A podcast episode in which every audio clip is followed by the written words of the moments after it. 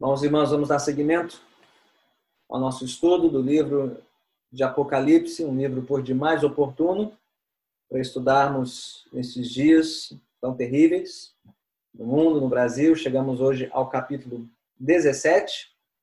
E se você leu adiante, talvez você tenha se perguntado, pastor, o que, que as crianças vão desenhar hoje? O que, que vai sair desse sermão? Calma. Fizemos o possível aí para não escandalizar ninguém, para que todos possam tirar proveito essa porção desafiadora, mas muito enriquecedora da palavra de Deus. Então vamos para Apocalipse capítulo 17. Vamos examinar todo o capítulo. Acompanhem comigo atentamente a leitura de Apocalipse 17, versículos 1 a 18. Diz assim a palavra de Deus. Um dos sete anjos que tinham as sete taças aproximou-se e me disse: Venha, eu lhe mostrarei o julgamento da grande prostituta, que está sentada sobre muitas águas, com quem os reis da terra se prostituíram. Os habitantes da terra se embriagaram com o vinho da sua prostituição. Então o anjo me levou no espírito para um deserto. Ali vi uma mulher montada numa besta vermelha. Estava coberta de nomes blasfemos e que tinha sete cabeças e dez chifres. A mulher estava vestida de azul e vermelho e adornada de ouro pedras preciosas e pérolas. Segurava um cálice de ouro cheio de coisas repugnantes e da impureza da sua prostituição. Em sua testa havia esta inscrição: Mistério. Babilônia, a grande, a mãe das prostitutas e das práticas repugnantes da terra. Vi que a mulher estava embriagada com o sangue dos santos, o sangue das testemunhas de Jesus. Quando a vi, fiquei muito admirado. Então o anjo me disse: Por que você está admirado? Eu lhe explicarei o mistério dessa mulher e da besta sobre a qual ela está montada, que tem sete cabeças e dez chifres. A besta que você viu era e já não é. Ela está para subir do abismo e caminha para a perdição. Os habitantes da terra, cujos nomes não foram escritos no livro da vida desde a criação do mundo, ficarão admirados quando virem a besta porque ela era, agora não é, e entretanto virá. Aqui se requer mente sábia. As sete cabeças são sete colinas, sobre as quais está sentada a mulher. São também sete reis. Cinco já caíram, um ainda existe, e o outro ainda não surgiu. Mas quando surgir, deverá permanecer durante pouco tempo. A besta que era e agora não é, é o oitavo rei é um dos sete e caminha para a perdição. Os dez chifres que você viu são dez reis que ainda não receberam reino, mas que por uma hora receberam autoridade como reis, junto com a besta. Eles têm um único propósito e darão seu poder e sua autoridade à besta. Guerrearão contra o cordeiro, mas o cordeiro os vencerá, pois é o Senhor dos senhores e o Rei dos reis, e vencerão com ele os seus chamados, escolhidos e fiéis. Então o anjo me disse: As águas que você viu, onde está sentada a prostituta, são povos, multidões, nações e línguas. A besta e os dez chifres que você viu odiarão a prostituta. Eles a levarão à ruína e a deixarão nua, comerão sua carne e a destruirão com fogo. Pois Deus colocou no coração deles o desejo de realizar o propósito que ele tem, levando-os a concordarem em dar à besta o poder que eles têm para reinar, até que se cumpram as palavras de Deus. A mulher que você viu é a grande cidade, que reina sobre os reis da terra. Louvado seja Deus pela sua santa palavra, que seja abençoada essa meditação na palavra de Deus. Eu me perguntar, você já foi vítima alguma vez de uma propaganda enganosa? Alguém? Já foi pego por uma propaganda enganosa? Por aquela peça de propaganda que foi tão bem montada, era tão atraente, né? era uma oferta que você não podia recusar de forma alguma, mas que após algum tempo se mostrou marapuca, uma armadilha, ou até mesmo uma fraude, que lhe rendeu perdas e prejuízos, quem sabe até substanciais. Bem, não é apenas no campo dos negócios e dos serviços que devemos estar atentos ao poder da sedução e do engano. Não é só numa compra, num negócio, numa prestação de serviço ou numa oportunidade de investimento que temos que ter cuidado com o engano de pessoas interesseiras e muito mais espertas do que nós. De acordo com este capítulo, Apocalipse capítulo 17, a igreja de Cristo, ela precisa estar atenta ao poder da sedução e do engano em todas as dimensões da nossa vida neste mundo, quer na dimensão econômica, ou política, ou cultural, e até mesmo religiosa. No texto de hoje, nós observaremos duas coisas, e representam as duas partes deste texto. Nos versículos 1 a 6, na visão desta mulher montada sobre a besta, nós veremos que o mundo é sedutor, é enganoso e poderoso. E na explicação desta visão, versículos 7 a 18, veremos que Deus, no final, julgará o mundo e o cordeiro e os seus vencerão. É assim que se divide o texto e a nossa lição. Por um lado, o mundo é sedutor, enganoso e poderoso.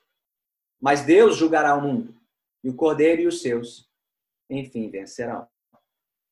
Então, crianças que estão nos acompanhando, se tiver uma folhinha em branco, podem dobrar a folha em duas, ok? Na parte de cima, vocês já podem escrever a primeira lição. O mundo é sedutor, enganoso e poderoso. E podem desenhar aí um coliseu. Se as crianças sabem o que é o coliseu, aquele, aquela arena né, famosa da cidade de Roma, que sobreviveu, né, as ruínas do Império Romano. Por que um coliseu? Já já nós veremos. Mas este é o desenho e a frase é: o mundo é sedutor, enganoso e poderoso. Bem, lembramos de, lembramos de onde nós estamos no livro de Apocalipse. Estamos aqui na descrição do juízo final de Deus sobre o mundo, sobre a terra, que cobre aí do capítulo 15 até o capítulo 20. São cenas sucessivas, diferentes ângulos do fim da história, do fim do mundo, o juízo final. Nós já ouvimos os capítulos anteriores, capítulos 15 e 16, é, os últimos sinais do juízo completo de Deus sobre a terra, né, as sete taças da ira de Deus.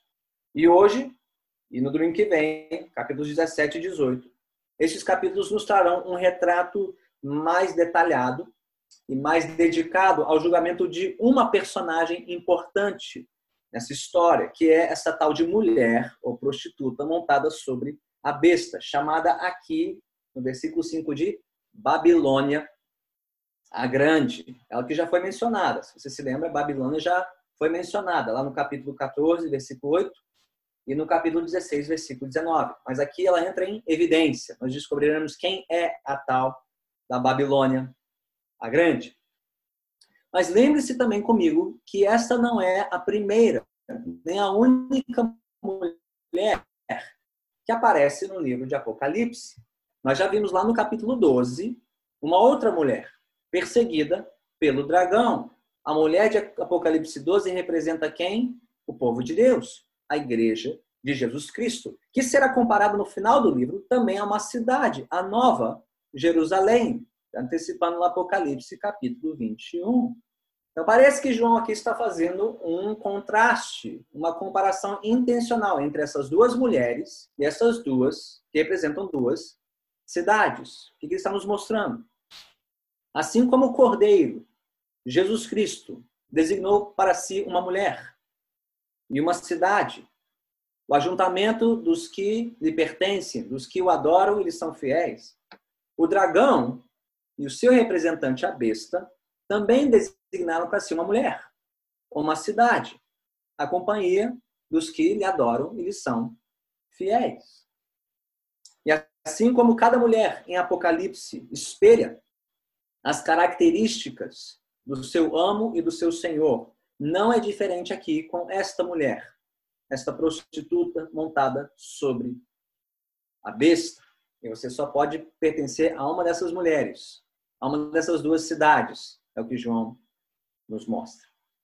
Bem, nós já tivemos oportunidade para refletir sobre a besta, desde o capítulo 13, ela que representa o poder político deste mundo aliado ao dragão, antiga serpente, o diabo. Então, nós vamos olhar agora mais atentamente para esta mulher, para esta prostituta montada sobre a besta. O que, que o texto nos mostra? No versículo 4, note que esta mulher, primeiramente, está vestida de maneira luxuosa e requintada. Né? É, o fato dela estar vestida de azul e vermelho eram, eram tecidos nobres da época. Vestir-se de roxo ou de púrpura, algumas traduções trazem essa, né, esse termo. É, era um tipo de roupa que só as pessoas mais ricas, só as elites usavam esse tipo de tecido, de tingimento. Né? Essa mulher está vestida do que há de mais requintado é, naquela época. Né? Além de estar adornada com ouro, pedras preciosas e pérolas, representando o quê? Sua promessa de riqueza, de prosperidade para os que a adoram. Mas olhe também na continuação do versículo 4 e também no versículo 2, que além do luxo, ela está coberta de luxúria. Okay? Representando aqui sua promessa de prazer e satisfação nos seus deleites imorais, do vinho que ela entorna, né, as suas práticas, a sua prostituição repugnante. Esta mulher está vestida de luxo e exala luxúria, imoralidade. Mas note terceiro, como ela demonstra um apetite voraz para quem resiste aos seus encantos. Ela sobrevive no versículo 2 da admiração dos reis, dos habitantes da terra que se curvam perante ela, se embriagam com a sua prostituição. Mas olha o versículo 6. Ela se satisfaz também do quê? Do sangue das testemunhas de Jesus. Ela se alimenta do martírio dos discípulos de Cristo. Bem, de quem Apocalipse 17 está falando aqui, ao retratar esta prostituta, Babilônia? Bem, na época de João, na época em que este livro foi escrito, os leitores de João certamente reconheceriam esta mulher como a cidade de Roma. Por isso que eu pedi que as crianças desenhassem um coliseu. Era o lugar onde Roma celebrava suas festas, seus eventos, onde cristãos eram martirizados, lançados aos leões. Né? Porque, bem, o versículo 18 diz que esta mulher é a grande cidade que reina sobre os reis da terra. Qual era a grande cidade da época de João, que dominava os reis da terra? Era a cidade de Roma, a capital do Império Romano. E esta designação de Roma como Babilônia eh, não é nova, né? nem exclusiva Apocalipse. Se você abrir em 1 Pedro, por exemplo, no capítulo 5, versículo 13, é, lá Pedro diz que escreve da Babilônia, provavelmente uma referência a Roma. Pedro escrevendo de Roma é, para os seus leitores. Então, entre os cristãos já era costumeiro chamar Roma de é, Babilônia, não é só o Rio de Janeiro, né? Cidade de Maravilha, né? É, Babilônia da beleza do caos, né? Não, não, é só o Rio, não. Roma já era chamada assim desde o primeiro século, né? Mas existe uma outra camada é, de significado aqui também. Por quê? Qual a importância de chamar Roma de Babilônia? Lembre-se do que a Babilônia representava no Antigo Testamento. Babilônia era a capital do Império Babilônio, que destruiu Jerusalém, que destruiu o templo no sexto século antes de Cristo.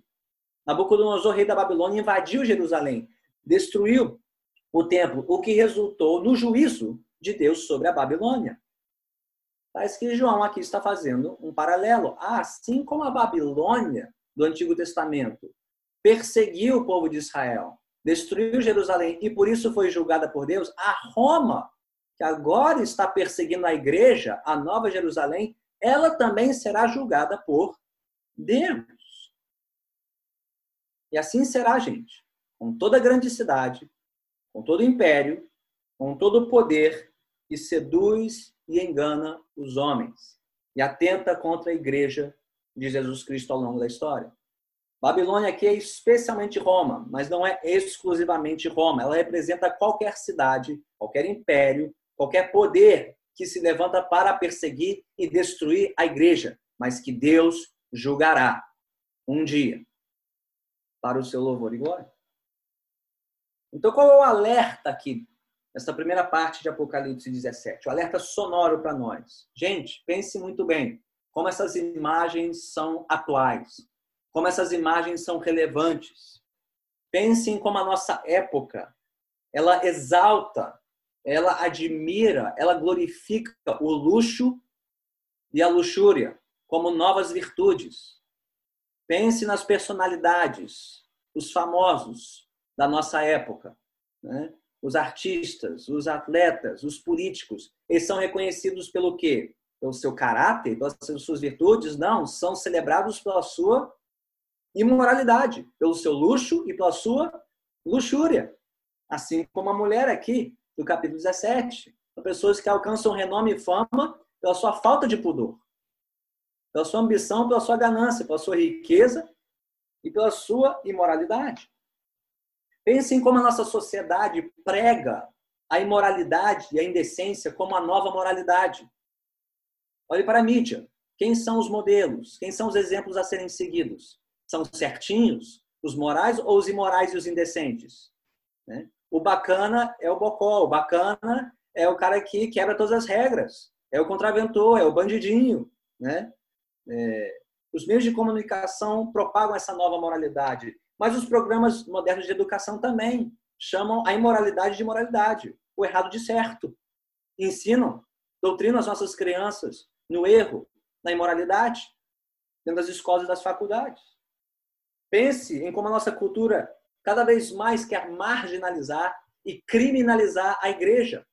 Quando a igreja defende o que é reto, justo e bom. Pense no ativismo judicial das nossas cortes, que querem mudar as leis e mudar os costumes do nosso país, do, de todo o Ocidente, atentando contra a moral cristã. Então entendemos quão sedutora e poderosa é a propaganda enganosa deste mundo vil e hostil à nossa fé a mulher está por aí, gente. Babilônia não deixou de existir. Ela ainda está encarnada nas escolas, nas faculdades, nos tribunais, na grande mídia, nas personalidades que atraem a devoção e a adoração dos homens hoje. Irmãos e irmãs, é assim que o mundo exerce a sua influência sobre seus admiradores. Assim como uma prostituta, uma meretriz, uma vadia, que em troca dos seus favores suga e destrói a vida dos seus amantes. Então, nós, como igreja do Senhor Jesus, sejamos atentos e alertas aos apelos enganosos e traiçoeiros desta mulher, ainda mais sabendo o fim que Deus reservou para este mundo. E nos leva para a segunda metade. Segundo, crianças, a segunda parte da folhinha. Podem escrever aí a segunda frase.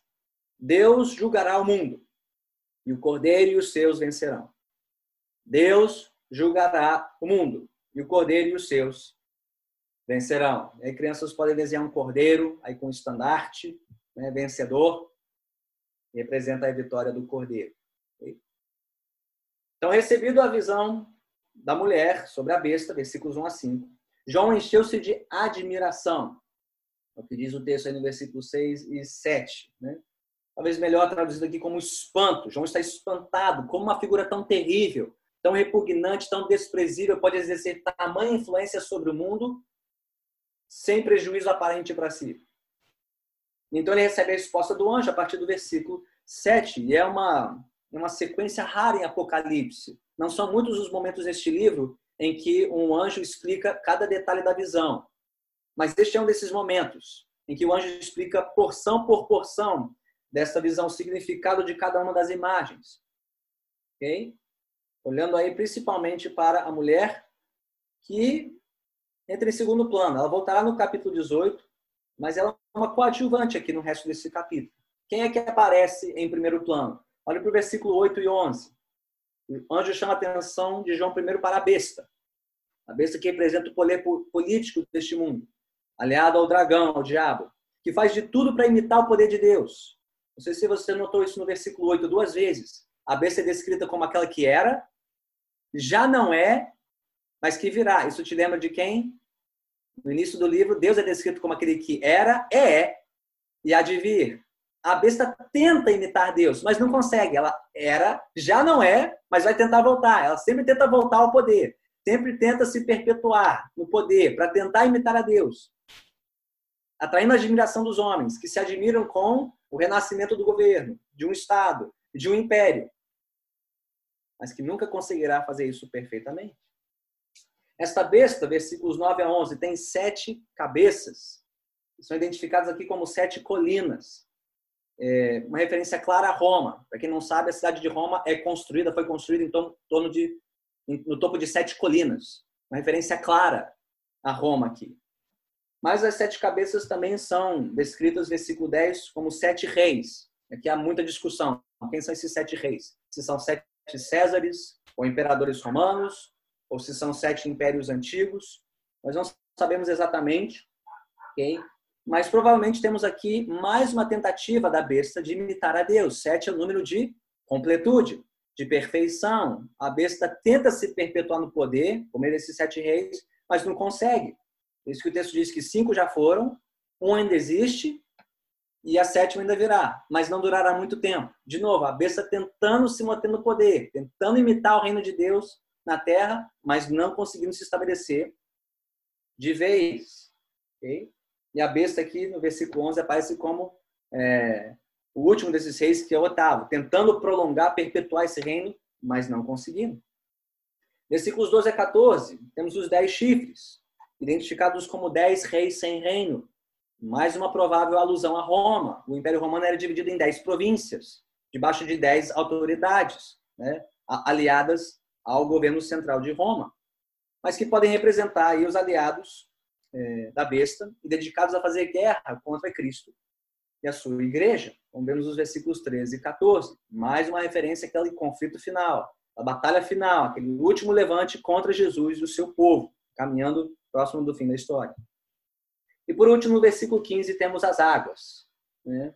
onde está sentada a prostituta. As águas que representam povos é, e nações que estão aliados à mulher, à grande cidade, já identificamos aqui na época de João, com Roma, mas que pode representar qualquer cidade, qualquer império ou poder da história, e se une contra Jesus e o seu povo. Então, o que este retrato conjunto nos mostra? O que nós temos aqui? Todo esse aparato sedutor e enganoso deste mundo, representado aqui pela mulher, o poder da sedução e do engano. Na verdade, essa mulher acoberta um grande plano para arruinar e destruir a igreja de Jesus. Plano este aqui ilustrado, representado pela besta e seus aliados. E este mundo quer destruir a igreja por dois caminhos, por duas vias. Quer pelo caminho da sedução, quer pelo caminho da oposição ou da perseguição. A mulher seduz, a besta persegue e destrói. Sedução e oposição. O mundo seduz e destrói, ou seduz para destruir. Ou como alguém já né, falou em outros termos, né? o mundo quer destruir a igreja, quer pela via da moda ou do medo quer pela via da moda ou do medo, tentando nos seduzir pela moda, a moda de pensar e de viver como este mundo, quer pela via do medo, nos intimidando para nos conformarmos a este mundo. Então, Apocalipse 17 quer nos desvendar a tática deste mundo, justamente para que saibamos como resistir. Como resistir a este mundo. Mas o capítulo faz mais. Ele não só nos revela a tática do mundo, a estratégia do mundo contra a igreja, mas nos revela a trajetória clara deste mundo que se opõe a Cristo e a sua igreja. Olha a trajetória, muito clara. A besta aqui, que orquestra essa estratégia diabólica contra Jesus e os seus fiéis, versículos 8 e 11, ela caminha para a perdição. Tudo que ela faz é um esforço inútil, porque tudo vai acabar em perdição para ela a besta e seus aliados que se unem e conspiram unidos com força crescente, como esse conflito final contra Cristo e a igreja, serão derrotados, versículo 14. Por quê? Porque só Cristo é Senhor dos senhores e Rei dos reis, títulos usados de César, o imperador de Roma. E Apocalipse está dizendo: não, não, não, só Jesus é Senhor dos senhores e Rei dos reis. Somente Ele é imbatível, indestrutível e invencível e todos que se levantam contra Jesus serão destruídos. Por fim, note comigo no versículo 16 que a prostituta, Todos que com ela se aliam, a besta, sofrerão a pior das traições e tragédias. Você viu isso? A besta não terá piedade da mulher. Quem se casa com a besta se casa num mau casamento. Por que, que a besta vai fazer com a mulher? Versículo 16: A besta e os dez chifres que você viu odiarão a prostituta. Eles a levarão à ruína e a deixarão nua, comerão a sua carne e a destruirão com fogo. Esse casamento acaba em carnificina, em ruína, em destruição para quem se alia à besta. E tudo isso, quase, até mesmo os desígnios malignos e perversos, repugnantes deste mundo, viu hostil a Cristo. Por mais inacreditável que pareça, tudo isso segue o plano soberano de Deus. Versículo 17. Pois Deus colocou no coração deles o desejo de realizar o propósito que ele tem, levando-os a concordarem em dar a besta o poder que eles têm para reinar até que se cumpram as palavras de Deus. Gente, não existe estratégia diabólica e maligna deste mundo. Não existe propaganda, por mais enganosa que seja. Não existe poder de sedução e de engano deste mundo que fuja do controle soberano de Deus sobre o mundo. Nada escapa dos propósitos de Deus. Deus sabe, Deus vê, Deus enxerga, e Apocalipse diz, diz mais: Deus ordena isso para a ruína e destruição daqueles que se opõem à sua vontade. Mas quem poderá vencer este mundo? Quem poderá resistir a este mundo sedutor, enganoso e poderoso? E, gente, como as armas deste mundo são sedutoras, não? Quer nos meios de comunicação em massa, quer na educação, enfim, um goela abaixo, abaixo dos nossos, das nossas crianças, dos nossos jovens, quer pelo poder político, as grandes instituições. Como vencemos este mundo tão poderoso, enganoso e sedutor? Quem vencerá? Versículo 14. Somente os aliados do Cordeiro, os seus chamados, escolhidos e fiéis. Somente os que não se rendem à propaganda enganosa deste mundo em todas as suas dimensões, quer políticas, quer econômicas, quer sociais, quer culturais, quer religiosas. Somente os que permanecem fiéis a Jesus, firmes na sua palavra, fiéis ao Cordeiro, pagando o preço, resistindo à maneira de pensar e agir deste mundo, resistindo à sua propaganda, sua educação, sua doutrinação. Somente os que são formados e forjados, que permanecem fiéis à palavra de Jesus, é que poderão vencer este mundo. É que vencerão a mulher e a besta sobre a qual ela está montada. Então, povo de Deus, permaneça firme em Jesus. Fortaleça-se no Cordeiro. Ele é o Senhor dos Senhores. Ele é o Rei dos Reis. Ele quem manda na nossa mente, no nosso coração. Ele quem manda na educação dos nossos filhos. Ele quem manda nos nossos lares. Ele quem manda no nosso culto. Ele quem manda na maneira como usamos nosso dinheiro, os nossos corpos, como educamos a próxima geração. Ele, somente Ele, é Senhor dos senhores e Rei dos reis. E somente os que permanecem firmes nele vencerão a mulher e a besta. Sim, o mundo é um lugar sedutor, é enganoso, é muito influente, é muito sedutor e poderoso. Mas Deus, enfim, julgará o mundo, e o cordeiro e os seus vencerão. Então, povo de Deus, guardemos-nos, guardemos-nos da propaganda enganosa da mulher, guardemos-nos do poder enganoso e sedutor da besta e da mulher, da Babilônia grande, a mãe das prostitutas e das práticas repugnantes da terra. Guardemos-nos, guardemos-nos sim. Não siga a mulher da besta, siga a noiva do cordeiro. Somos a noiva do cordeiro, não a mulher da besta. Nós temos dono, nós temos senhor. Guardemos como noiva do cordeiro. Ainda mais sabendo disto. E se um dia a besta se voltará contra a mulher, Como acaba o casamento da besta com a mulher? A besta engole a mulher. Traga a vida da sua mulher, num sinal claro da sua intenção assassina e destruidora. Os que se casam com este mundo, como a mulher casa com a besta, a besta destruirá. Mas um dia veremos o Cordeiro que derramou a sua vida pela sua noiva. A besta engole a sua mulher, mas Cristo deu a vida pela sua noiva, a igreja. Um sinal claro da sua intenção de salvá-la, de guardá-la, de protegê-la, de tê-la para si e para sempre. Nós não vivemos como a mulher da besta. Nós somos a noiva amada do Cordeiro. Louvado seja o Cordeiro, Jesus Cristo Senhor. Vamos orar. Senhor bendito, como é glorioso pensar que o nosso Cordeiro deu a vida, deu o próprio sangue para nos ter para si, para nos lavar da imundície, da imoralidade, da impiedade deste mundo, para nos perdoar sem os nossos pecados, os nossos tropeços, para nos perdoar as muitas vezes em que temos nos comportado mais como a mulher da besta do que como a tua noiva, Senhor. Ó oh, Pai, tem misericórdia de nós. Purifica-nos de novo no sangue do Cordeiro.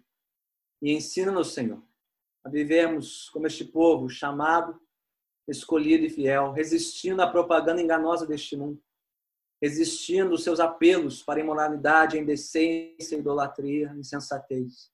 Guarde-nos, Senhor, da destruição, do poder sedutor e destruidor deste mundo. Guarde a nossa mente, nosso coração para Ti.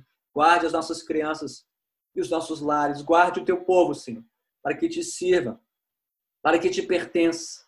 Faz-nos teus, totalmente teus, inteiramente teus e somente teus, de mente, de coração, de todo o nosso corpo, de todo o nosso ser.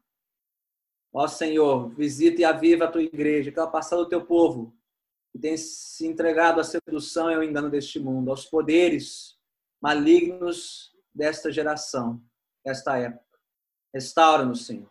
Restaura-nos e estabelece-nos em Ti, na Tua presença, para o Teu louvor e para a Tua glória. Assim nós oramos em nome de Cristo Jesus, o Senhor. Amém. Amém.